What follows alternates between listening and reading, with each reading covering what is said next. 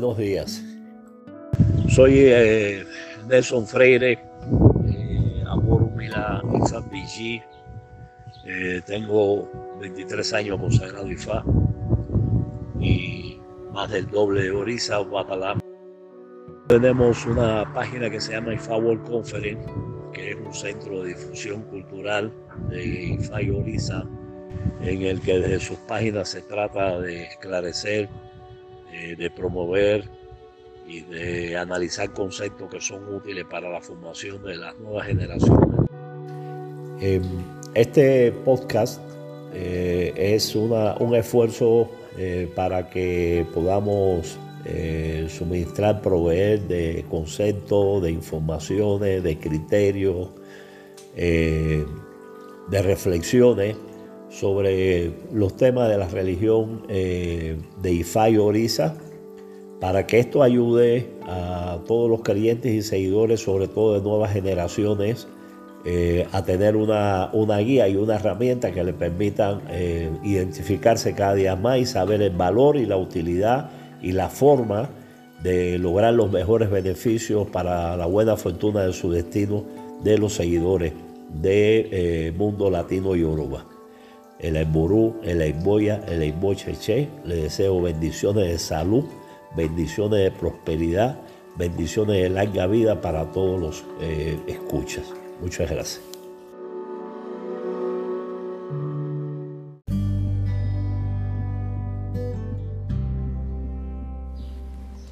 Hola, muy buenos días. Mi nombre es Rafael Soto Aguilar.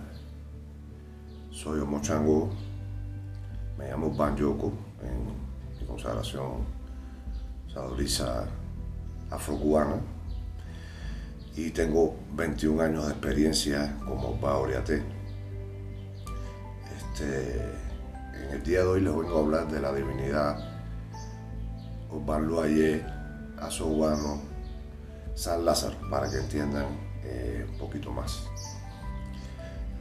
estamos viviendo etapas y momentos duros de, epidemias y de cosas en la vida y cómo podemos relacionar lo que estamos viviendo con esta divinidad, en qué nos puede ayudar esta divinidad, por qué estamos viviendo estos momentos donde Arun, que es la enfermedad, está azotando a todo el planeta en sentido general. Voy a hacer un análisis rápido, pequeño, porque hablar de Obanluaye o hablar de Chapaná, de Asobano, es algo eh, realmente polémico. Y tenemos que entender que en nuestra tradición afrocubana este, hay muchas polémicas que encierra esta divinidad, producto del origen por el cual esta divinidad llegó a Cuba. Eh, de hecho, la mayor influencia de, de negros esclavos de esa época entró, o la, mayor cantidad de negros esclavos de esa época entró por lo que era el puerto de Matanza. Y entonces en, la región en las regiones de Matanza como Cárdenas, Perico, eh, Agramonte, esos lugares era eh, más eh, normal o más, la palabra es era más común, era más común encontrarse eh, negros de, esclavos de las regiones de Dahomey, que es de donde proviene eh, realmente eh, Los Yoruba, recuerden que vienen de tierra de Nigeria y su eh, idioma era totalmente distinto. El, idioma de los araras era más fonético, aún mucho más que el de los que es de los Yoruba, que es muy fonético, pero también en, el idioma arara había mezcla de muchos dialectos. ¿Por qué? Porque este, en Dahomey tenían muchas regiones donde se hablaban dialectos diferentes. Entonces hay un dialecto que se llama Mbembe, ese dialecto, ese dialecto que se llama Mbembe, tiene una traducción para la palabra asobano y este, para los Yoruba, como tal, esa palabra tiene otra traducción o definición diferente. Para los Yoruba, la palabra sobano es eh, una epidemia catastrófica. Para los eh, araras, eh, la palabra asobano quiere decir aso, quiere decir quien tiene medicina, guano, hombre extraño de Dios. O sea, cuando sumamos o juntamos esa palabra, dice asobano, dice el hombre extraño de Dios que tiene la medicina. Entonces vamos a empezar por, el, por ese punto de que ya por ahí tenemos contradicciones en lo que es dicción. Bien, se mezcla todo esto en Cuba y, se fusiona.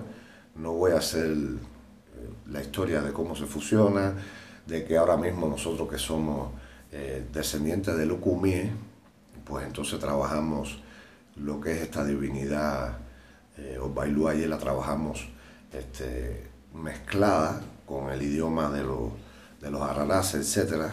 Porque el punto que me interesa es el siguiente, el punto que me interesa es qué nos afecta, en qué nos afecta una historia que les voy a hacer a la humanidad entera, en sentido general, en qué afecta eh, la, conducta del hombre, en qué afecta eh, la manera de, de conducirse el hombre y la ambición desmedida del hombre a todo lo que es entorno actual de la sociedad. Hay una historia, en esta historia se dice de que Iku, Arun y todos sus descendientes, ellos llegaron a tener 603 nietos, si mal no recuerdo, en el cielo vivían. Y en el cielo eran totalmente inofensivos, ya que estaban controlados por los Dumares. Pero cuando comenzaron los descensos a, a la tierra de las divinidades, este, Q y Arun le reclamaron a los Dumares que por qué ellos no podían venir aquí. Entonces, Q y Arun este, fueron por adivinación donde estaba Orunmila y Orunmila, que dicho sea de paso, era la divinidad que más y Arun ellos respetaban, ya que eh, ellos tuvieron 603 nietos y Orunmila fue partícipe de todos los, los nacimientos de cada uno de estos, de estos ayogunes este, eh, fueron por, a, a porque lo respetaban mucho, lo, le hacían mucho caso, fueron a donde estaba Orunmila por adivinación. Orunmila les aconsejó que le hicieran sacrificio a Eshu, sacrificio que fue concedido para Eshu, y Eshu, después que eh, obtuvo este sacrificio, conversó con Olor Dumar y llegaron a un acuerdo donde debían de bajar este, a estos ayogunes, pero que debían ser controlados. Entonces Eshu puso esos ayogunes dentro de un animal gigantesco, semejante a una vaca, pero un poco más grande. Animal gigantesco, este animal gigantesco este, en su barriga, en su barriga, perdón, llevaba a, a, todos, a todos estos ayogunes y Kuarun y a todos sus descendientes y eh, fue a vivir a la tierra en la tierra se le dio un lugar para pastar y para que viviera tranquilo. Este, conjuntamente con todo esto, eh, a la tierra baja una divinidad llamada Atapá Oriode. Eh, Atapá Oloriode.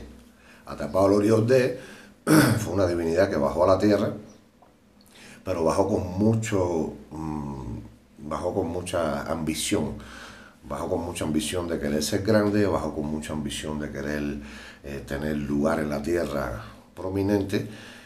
Y este, para poder lograr esto fue donde estaba Orunmila a hacer adivinación. Entonces Orunmila le hace adivinación y le dice de que para que él iba a poder obtener todo lo que quisiera, nada más que tuviera, tenía que controlar su ambición desmedida, porque su ambición desmedida le iba a traer a él grandes consecuencias y le iba a traer grandes consecuencias a la humanidad. Orumila le hace un esbo y en este esbo Orumila le dice de que iba a poder obtener en sus cacerías, obtener recompensas, obtener presas. Y así fue. Eh, Atapá Oloriode eh, fue, hizo eh, su esbo y logró casas muy muy sustanciosa, pero un buen día chocó con ese animal, ese animal gigantesco que en su, en su barriga albergaba a Iku, a Arun y a todos sus descendientes. Y entonces, este, Atapá de quiso matar al animal y este animal le dijo, no me mates, yo te voy a dar todo lo que tú quieras. Atapá de se asombró ¿no? de que este animal hablara y le dijo, bueno, yo quiero tener mucho, mucho oro, mucho dinero, muchas riquezas, quiero tener un palacio para mí, porque quiero ser rey. Y este animal le dijo, ok, cuando usted regrese a su casa, usted se va a encontrar todo lo que usted quiere. Atapá Olorio de llegó a su casa y, y se encontró con todo lo que el animal le había dicho.